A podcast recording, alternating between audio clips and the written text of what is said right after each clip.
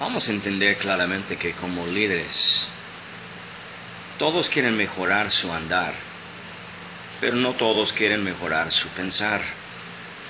Porque las acciones no van a mejorar, las vidas de la gente no van a mejorar, sino primero hay una mejoración en el pensar.